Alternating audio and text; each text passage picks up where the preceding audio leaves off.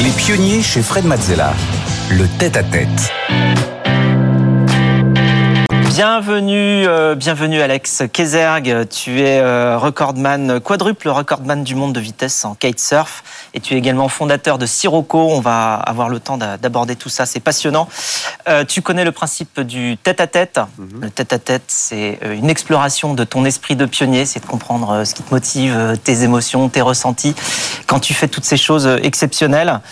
Et alors avant toute chose, je rappelle quelques chiffres quand même époustouflants sur ton parcours. Donc quatre fois champion et recordman du monde de vitesse en kitesurf. Deux fois recordman du monde de vitesse, toutes catégories confondues, en 2008 et 2010. Tu es l'actuel détenteur du record du monde de vitesse en kitesurf à 107,3 km heure en moyenne sur 500 mètres, puisque c'est comme ça que ça se mesure. Et tu es le fondateur de Sirocco, euh, donc à la tête d'une équipe de 20 personnes euh, depuis Marseille, pour encore battre un record de vitesse sur l'eau. Eh. Euh, y- y- y- on, on voit qu'il y a une vraie direction. Euh, alors donc, euh, on va commencer par, par ta maîtrise de la vitesse un petit peu. Alors tu grandis à Port-Saint-Louis du Rhône et ta ça. passion pour les sports nautiques, ça commence tôt? Les fesses dans le sable. Ouais, directement. Je crois que j'ai des photos de moi avec. Oui, je suis sûr d'avoir des photos de moi avec des brassards sur une planche à voile. D'accord. Et t'avais quel âge? Sur une planche à voile, donc déjà à quel âge? De, de deux ans. À deux ans sur une planche à voile. Oui, bah, bah, j'ai mes parents qui, ont passé, euh, qui passaient tous leurs étés euh, au bord de l'eau aussi, et du coup, euh, ils m'ont, bon, ils m'ont mis sur une planche très, très, très, tôt. D'accord. Oui, ton père était président du Wind Club. Ça? Oui, ça remonte à très longtemps, mais premier club de windsurf de Port-Saint-Louis. Alors, tu te, tu te lances pas tout de suite dans les exploits sportifs, tu, tu fais des études de marketing, euh, tu deviens commercial pendant trois ans. Tu Mhm. t'imaginais quel futur à l'époque là? Derrière un après, téléphone, mais bon, ouais. Oui, donc tu voyais quoi? Non, non, je, le poste de commercial n'était pas là pour rien. Un- je vendais du matériel de kitesurf à des magasins, donc c'était quand même en contact avec ma passion. Mais, euh, mais c'est vrai que je me, j'avais beaucoup de mal à m'imaginer euh, derrière un téléphone, derrière un ordinateur toute, toute ma vie. D'accord. Et donc, c'est- en 2000 que le kitesurf arrive en France. Euh, et, et comment il est arrivé dans ta vie? Tu te souviens de la première fois que tu as vu un kite? Premier contact, c'est mon papa qui avait acheté une, une aile euh, Wipika, donc les premières ailes qui sont arrivées en. des- C'est exactement ça, euh, qui sont arrivées en France. Et, Voilà, première aile de, de kite? C'est et bon, là, c'est des prototypes euh, avant, avant c'est la wing l'arrivée. avant la wing. Ouais, un peu. Et du coup, il est arrivé avec cette, euh, cette voile, ce cerf-volant. On a été l'essayer sur la plage. Je me suis fait une entorse au bout de, de cinq minutes. Et j'ai dit, ton truc, tu le gardes. Et je reviendrai euh, quand ça sera au point. Et puis, ça- j'ai mis un petit peu de temps, mais. Et c'est les, les frères Le Gagnou qui avaient inventé l'air C'est gonflable, c'est ça? Des Bretons. ça. Ouais, ouais, deux frères bretons euh, en- dans la, à la fin des années 70, début des années 80. Et t'as commencé à t'entraîner alors, du coup, euh, à quel moment? Euh, réellement, euh, j'ai découvert le kite réellement en 2001. J'ai fait un premier stage et puis en- ensuite euh, je m'y suis mis, euh, je m'y suis mis à fond en 2002. Et alors donc, euh, en 2005, ta passion pour le kitesurf euh, prend le dessus. hein. tu quittes ton job, tu, tu démissionnes. Euh, et tu te lances justement dans la compétition. Euh, tu es même allé kiter devant la Statue de la Liberté. On a la photo, donc on va, on va voir la photo. Euh, Qu'est-ce que tu es allé faire à, à- à New York avec ton kite devant la Statue de la Liberté? Bah écoute, c'était un, c'était un. Déjà, j'étais en trip là-bas. J'étais en trip aux US. Ouais. Euh, non, j'avais mon petit frère à l'époque qui, qui travaillait à New York, qui venait d'arriver à New York et j'avais été, euh, j'avais été le voir et en même temps je me suis dit mais pourquoi pas amener du matériel de kite? Je crois qu'à l'époque ça avait jamais été fait hein, de naviguer euh, au pied de la statue et puis, euh, et puis voilà c'était un, un gros kiff avant tout. Voilà, donc Stéphanie va venir nous poser euh, quelques questions durant l'émission. Stéphanie, Mm. On va revenir sur, sur votre parcours. Et, et alors, euh, après la Statue de la, Liberté en 2005, en 2008, euh, vous partez en, Nam- en Namibie, Mhm. euh, où vous battez le record du monde de vitesse à la voile à 50,57 nœuds de vitesse moyenne sur 500 mètres. Comme Fred vient de le dire, c'est comme ça qu'on le mesure. Record qui sera pulvérisé deux ans plus tard, en 2010, toujours en Namibie. Cette fois, vous êtes le premier à franchir la barre symbolique des 100 km heure sur l'eau. Euh, on le voit avec euh, une moyenne de 54,10 nœuds sur euh, 500 mètres. C'est euh, 100,19 km heure. Un record euh, absolu euh, que vous allez à nouveau euh, battre euh, le 12 novembre 2013 en France en le portant à 56,62 nœuds. Euh, On dépasse les 104 km heure là. Comment on se prépare pour un record du monde? On se prépare toute l'année hein, comme, comme un vrai sportif de haut niveau. Donc on a une, préparation en général en, hiver où on, essaie de travailler le foncier, euh, le cardio, euh, essayer de gagner, gagner en puissance. Et puis après, je, passe euh, énormément de temps, je passais énormément de temps sur l'eau, justement pour faire ce qu'on appelle du spécifique. Donc là où on essaie de travailler plus la technique, on a aussi énormément de matériel à développer. Donc il y avait des planches à régler, des ailes à régler avec mon avec mon partenaire Kite, mon, mon sponsor Kite. Donc beaucoup de travail, mais, euh, mais quand, c'est vrai que quand on voit ces images-là, ça dure 16, euh, 17 secondes, et en fait, il y, a, euh, y a une année de, travail derrière, voire beaucoup plus si tu comptes. Oui, parce qu'en plus, il n'y a pas que. Enfin, là, tu, parles de l'entraînement, mais il y a aussi effectivement tout le matériel qui est très spécifique. Comment tu fabriques ton matériel? C'est pas du matériel qu'on trouve dans le commerce, c'est vraiment des, des bah, une planche et une voile qui sont faites pour ça, quoi, pour toi ou pour le, pour le record du monde. Oui, exactement. C'est du matériel qui est, qui est fait en général sur mesure. Donc on, développe du matériel avec, euh, avec mon sponsor Kite qui fait fabriquer ces prototypes-là.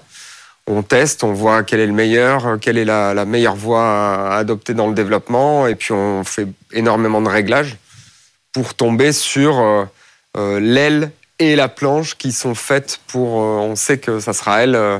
c'est celle-là que j'utiliserai pour le record. En général, le jour d'un record, j'ai une planche, une voile. Et, la voile, elle est en quelle matière hein, C'est du spi, euh, du spi et du dacron. Donc il y a rien de, c'est pas un, c'est pas des matériaux qui sont incroyablement techniques. On va plus travailler sur la forme euh, et sur le ce qu'on appelle le profil de l'aile, euh, la forme générale qui va lui donner un comportement et, des réglages qui, qui, vont nous permettre d'affiner ce comportement. la planche, elle, c'est fait en fibre, fibre de carbone. Oui, donc c'est vraiment beaucoup plus que de l'entraînement, c'est du partenariat avec euh, aussi les constructeurs de, du matériel dont tu as mhm. besoin pour ton record. La, vitesse, ça t'a jamais fait peur? C'est au contraire, au contraire, c'est la vitesse en général, c'est quelque chose que j'apprécie beaucoup, quel que soit le support. Ouais. On va pas rentrer plus dans les détails, mais euh, non, c'est quelque chose qui me fait pas peur. Euh, alors bien sûr, de temps en temps, tu as des appréhensions comme tout. Hein, quand l'incertitude est là, en général, ça crée des stress. Mais, euh, mais non, c'est en tout cas là, euh, quand, je, quand je vais très vite sur l'eau, c'est avant tout du plaisir plus que, plus que du stress ou de la peur. Bon, il y, a, y a quand même un qui avait peur pour toi un peu, c'est ton père. Euh, ma maman aussi, mais ta maman aussi. Et donc, quand tu es en Namibie, euh, ton père te dit euh, reviens Alex, j'ai les mêmes à la maison. Hein, et donc, il te dit, euh, il t'invite à embarquer dans un projet un peu fou, qui est celui de construire euh, ton propre canal de vitesse au Salin de Giraud. Ça se passe comment Construire un canal de vitesse, euh, raconte-nous euh, les, étapes, comment ça se passe? Au départ, on ne savait pas qu'on trouverait cet endroit euh, dans les salins, au cœur des salins à Salin de Giraud, donc c'est en face de Port-Saint-Louis, de l'autre côté du Rhône. au milieu des salins, une zone immense dans la Camargue où on a trouvé par chance, donc on voit mon papa à l'image là, on voit, on trouve un endroit, un étang qui est au moment où on va explorer l'endroit qui est complètement à sec. Euh, mais on sait en utilisant bah, les moyens du 21e siècle, hein, le GPS, euh, Google Earth, euh, on sait qu'il a la bonne orientation par rapport au Mistral. le Mistral étant le vent qu'on privilégie pour s'attaquer au record. Mais au départ, c'est un peu chercher l'aiguille dans une botte de foin. Hein. la zone des Salins, elle est immense. Il faut arriver à trouver cet endroit. Donc on le trouve. On va le visiter en février à sec. On voit que ça a la bonne forme. Et puis et puis ensuite, il faut négocier avec les salins, leur expliquer qu'on n'est pas des, des, fous qui viennent, euh, qui viennent envahir leur, euh, leur site industriel, mais bien qu'on a, on a un projet sérieux. Et on fait venir un géomètre, on fait venir une entre... donc un géomètre qui va nous, qui va concevoir les limites du canal. Donc, euh, pour rappel, c'est 800 mètres de long, 8 mètres de large, en gros 50 cm de profondeur. Euh, donc à construire au milieu des salins. Comment tu creuses ça ben Là, on voit les images. Il y a une, une pelle mécanique euh, qui suit, euh, qui suit les, en gros les plans du géomètre hein, euh, et qui, euh, qui essaie tant bien que mal de creuser, de creuser, de creuser ce canal. Donc au pied de la berge. Tu m'avais dit qu'elle était tombée dedans oui, elle est tombée dedans, elle est tombée dedans deux fois. euh, enfin, le, le, conducteur de la, de la pelle mécanique est tombé dans le dans l'étang euh, deux fois. Euh, bah, c'est de l'argile, donc c'est très très glissant. Et, et ce jour-là, il pleuvait, et donc au moment où il s'est mis à creuser, ben, en fait, la pelle, elle, est, elle a tout simplement glissé dans le dans le canal. ils arrivent à se ressortir, hein. ils sont super doués avec le, ce bras ce bras mécanique là, mais euh, donc ils sont sortis deux fois et, ensuite ils se sont mis à utiliser carrément des, euh, des systèmes de, en gros des grandes plaques de fer qui viennent mettre sous les, sous les chenilles de la pelle mécanique pour qu'elle reste en place euh, quand ils creusent. Alors le canal il est orienté à 150 degrés par rapport au Mistral. Ça c'est secret normalement. Ah bah, ouais, enfin, ça doit pouvoir, oui, mais ça doit pouvoir se calculer. Enfin, je sais pas. On doit, on doit voir la, la trace. Non, je savais pas que c'était une information confidentielle. Excuse-moi. euh, et, euh, et, donc finalement, euh, objectif atteint. Tu fais venir Sir Michael Ellison, alias Monsieur Guinness Book des records, pour mesurer deux nouveaux records du monde. D'abord le 11 novembre 2013, 104,8 km/h, puis le 13 novembre 2017, 107,3 km/h. En fait, tu te bats un peu contre toi-même à chaque fois, non? Non, il y a quelqu'un qui te reprend le, qui, reprend le record à un moment. Alors, pas entre les deux, mais, euh, mais avant, hein, on s'est euh, énormément euh, bataillé avec, avec Sébastien Catlan, qui était mon homologue français, et un concurrent, mon concurrent américain, Rob Douglas. on a tous les trois eu les, je crois, 6, 8 derniers records de vitesse en kite, et donc concurrence à chaque fois acharné. Euh... Tu les fais venir euh, à la compétition que tu organises quand tu fais venir euh, le, monsieur Guinness Pour la première fois en 2012, Rob est de, la partie, Rob Douglas. Ouais, donc là, on voit qu'il y, a des gens qui te tiennent hein, parce que sinon tu décolles avec la voile. C'est ça. Alors le, problème, c'est comme je disais, le, sol c'est de l'argile, donc quand on a les pieds quand on a les pieds mouillés comme comme ce qui se passe quand on finit un run, c'est c'est une vraie patinoire. Donc on a besoin de, j'ai besoin de personnes qui me réceptionnent à l'arrivée du, euh, à l'arrivée du run pour justement me faire, euh, me faire passer dans l'étang d'à côté qui me permet de remonter euh, en kite à la zone de départ. Et alors donc, en devenant le kitesurfer français le plus titré, euh, tu deviens aussi un produit marketing. Euh, et oui. Et comment tu gères justement la, vente de ton image, la vente euh, d'Alex Kayser Comment ça se passe ton quotidien par la suite? Alors, je pense que c'est avant tout grâce à mon à ma formation de, marketeur que j'ai su me vendre tout au long de ma carrière. Mais mais je, le dis assez souvent, c'est, je pense, ma, capacité à raconter une histoire et à faire vivre cette aventure que je vivais au quotidien. Euh, d'arriver à embarquer euh, des partenaires qui, euh, bah, qui se retrouvent dans les valeurs d'une discipline comme la mienne, où on va chercher l'exploit sportif, on va dépasser les limites, on va concevoir des, des, de l'innovation technologique pour atteindre des objectifs de, de performance. Donc des partenaires qui, qui, se retrouvent dans les valeurs que, que, je véhicule tout au long de ma carrière. Et, euh, et en général, c'est des, partenaires, des partenariats que je lis sur plusieurs années voire de très nombreuses années. J'ai des partenaires que j'ai euh, quasi depuis mes débuts, euh, qui me suivent et euh, qui continuent à me suivre dans mes nouvelles aventures. Mais T'as écrit un super bouquin aussi, enfin, avec beaucoup de, beaucoup de textes, beaucoup d'images, exceptionnel, qui s'appelle Plus vite que le vent, qui, qui, est vraiment superbe, qui raconte un peu tout ça, enfin, qui raconte toutes tes expériences un petit peu aux quatre coins de la planète. et donc, bon, mais alors en fait, tu, tu trouves quand même plus, plus rapide que toi. Un bateau euh, australien qui s'appelle le Sail Rocket. Euh, il a fait quel record ce bateau? 65 nœuds euh, en Namibie en 2012. Ça en kilomètre heure, ça fait 121. 121. Donc là, il a, il a rehaussé la barre de 107 à 121. Là, il, là, il met une grosse claque. Parce qu'à l'époque, c'est donc c'est en 2012, c'est avant mes 107 km/h. à l'époque, le record était à 103 en kite, qui était le record absolu, détenu par Rob Douglas. Et, euh, et, là, en 2012, il met un uppercut au record. Euh, nous, on tombe des nues parce qu'on on savait qu'il tentait ce record, mais on ne savait pas qu'il serait à ce niveau-là de performance euh, rapidement. effectivement, il arrive avec un concept incroyable qu'on n'avait jamais vu dans la vitesse à la voile et il pulvérise le record. Voilà, et donc euh, du coup, euh, ça te titille et tu as envie, euh, c'est le, moment que tu choisis, pour te lancer dans un autre projet qui allie ta soif de, record et ton âme d'entrepreneur. Stéphanie Et on est en, 2019, hein, vous vous lancez un nouveau défi, celui de rendre le transport maritime plus neutre pour l'environnement. vous lancez le projet Sirocco à Marseille, une sorte de, on, va, on le voit, hein, bateau capsule mmh. propulsé à 150 km/h, 80 nœuds à la seule force du vent grâce à un foil et à, l'aile d'un kite. et vous vous donnez une date limite hein, pour réaliser ce record, les JO 2024. C'est demain. Et dans pas longtemps, ça. C'est, on va dire que c'est après-demain. mais oui, effectivement, la, fenêtre de temps, elle est, euh, elle est euh, courte.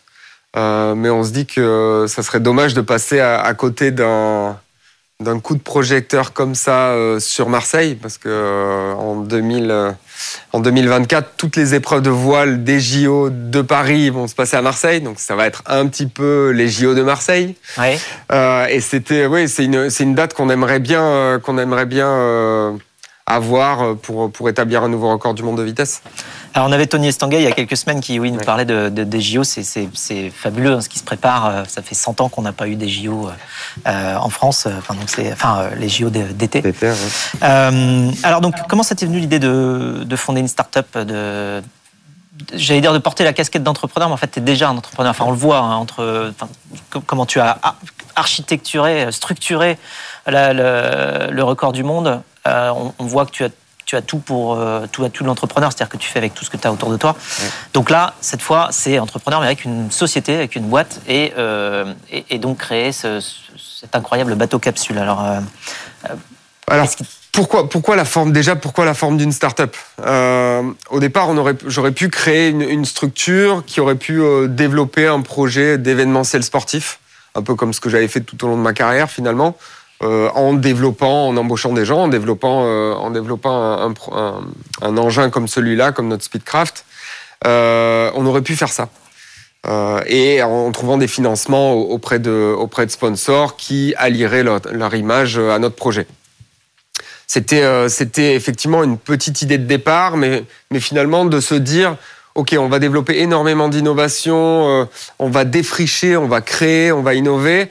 Euh, pourquoi ne pas mettre, euh, pourquoi ne pas essayer de capitaliser sur toute cette innovation finalement, et peut-être en faire euh, certains, certaines en faire des, produits qui pourraient aider à la décarbonation du transport maritime?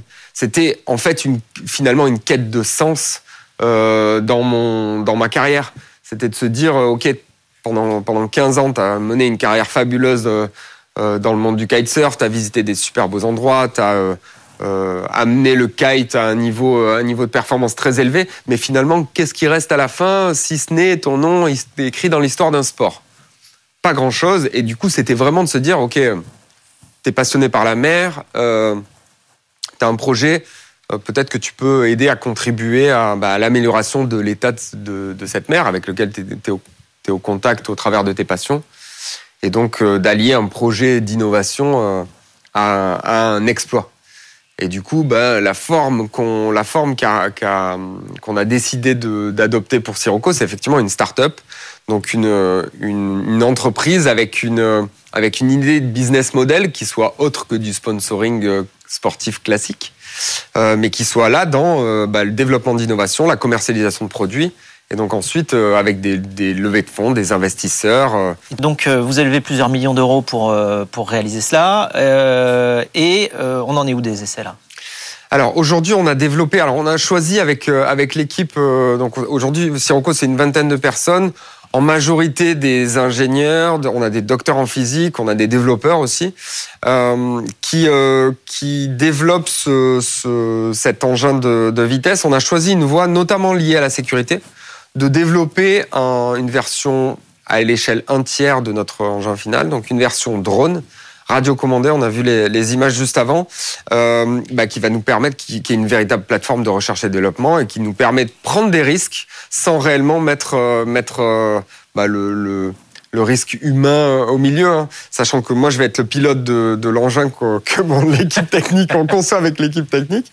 Et donc euh, autant ne pas prendre trop de risques euh, au tout début, défricher avec ce prototype radiocommandé. Et là aujourd'hui on, on apprend à voler avec ce prototype radiocommandé avant de designer la grande version qui fera 7 mètres de long avec une aile de, une aile de kite qui fera 50 mètres carrés. Aujourd'hui elle en fait que 19. Mmh. Mais c'est déjà, c'est déjà, assez impressionnant. Enfin, euh, c'est moins que ça quand on fait du kite en tant oui. que. Bah, l'aile, on va dire la taille moyenne, c'est 10-12 mètres carrés. Euh, là, on est sur du très grand kite déjà. Très grand. Et alors donc, euh, vous avez développé, donc grâce à cette recherche-là, un logiciel mmh. pour les acteurs du transport maritime, justement, dans la logique d'avoir un impact positif et donc de diminuer la, consommation de certains bateaux. Tu peux nous parler de la manière avec laquelle il marche ce logiciel? Alors, c'était une véritable case à cocher dans le projet quand même, de, de développer de l'innovation et de l'innovation euh, euh, à impact.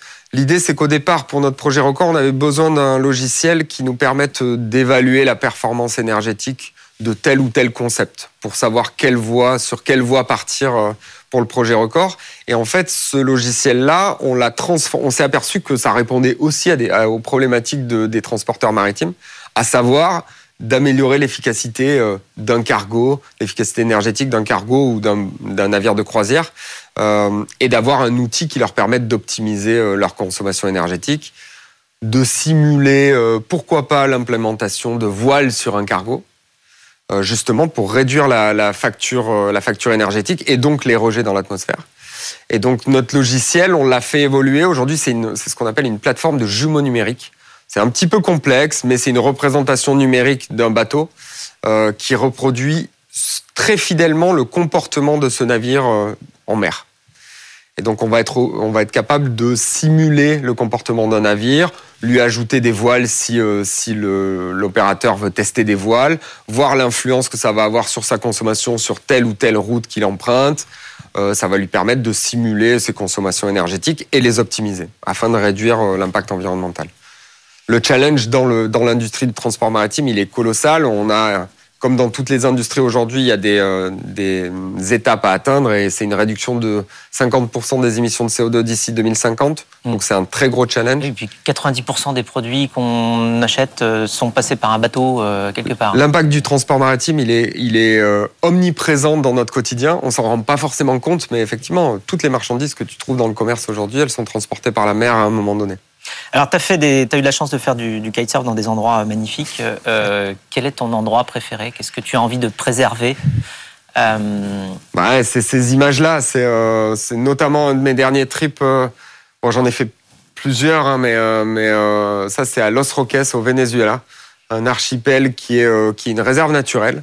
donc, déjà protégé, hein, dans lequel les locaux font très attention euh, très attention au déplacement, très attention à la pêche. Il y a un certain nombre de personnes euh, autorisées sur, de touristes sur le sur l'archipel. Donc c'est euh, c'est un endroit qui est magique pour faire du kite. Mais au-delà de ça, c'est un c'est un, vrai paradis sur terre. Kite en, en, en, foil. Ouais.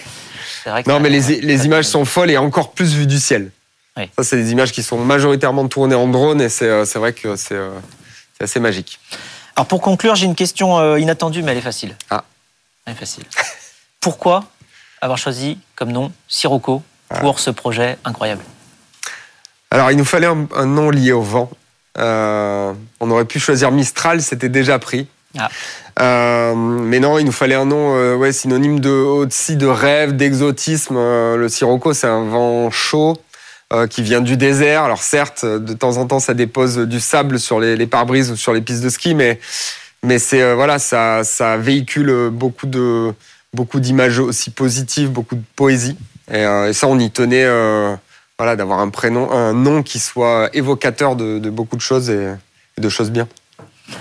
Merci beaucoup, Merci. Alex, de nous avoir fait euh, voyager de record en record jusqu'à ce projet incroyable de record de vitesse sur la mer et de projet de transition écologique pour le transport maritime. Merci beaucoup. Nous, on se retrouve tout de suite pour la deuxième partie. Les pionniers chez Fred Mazzella sur BFM Business.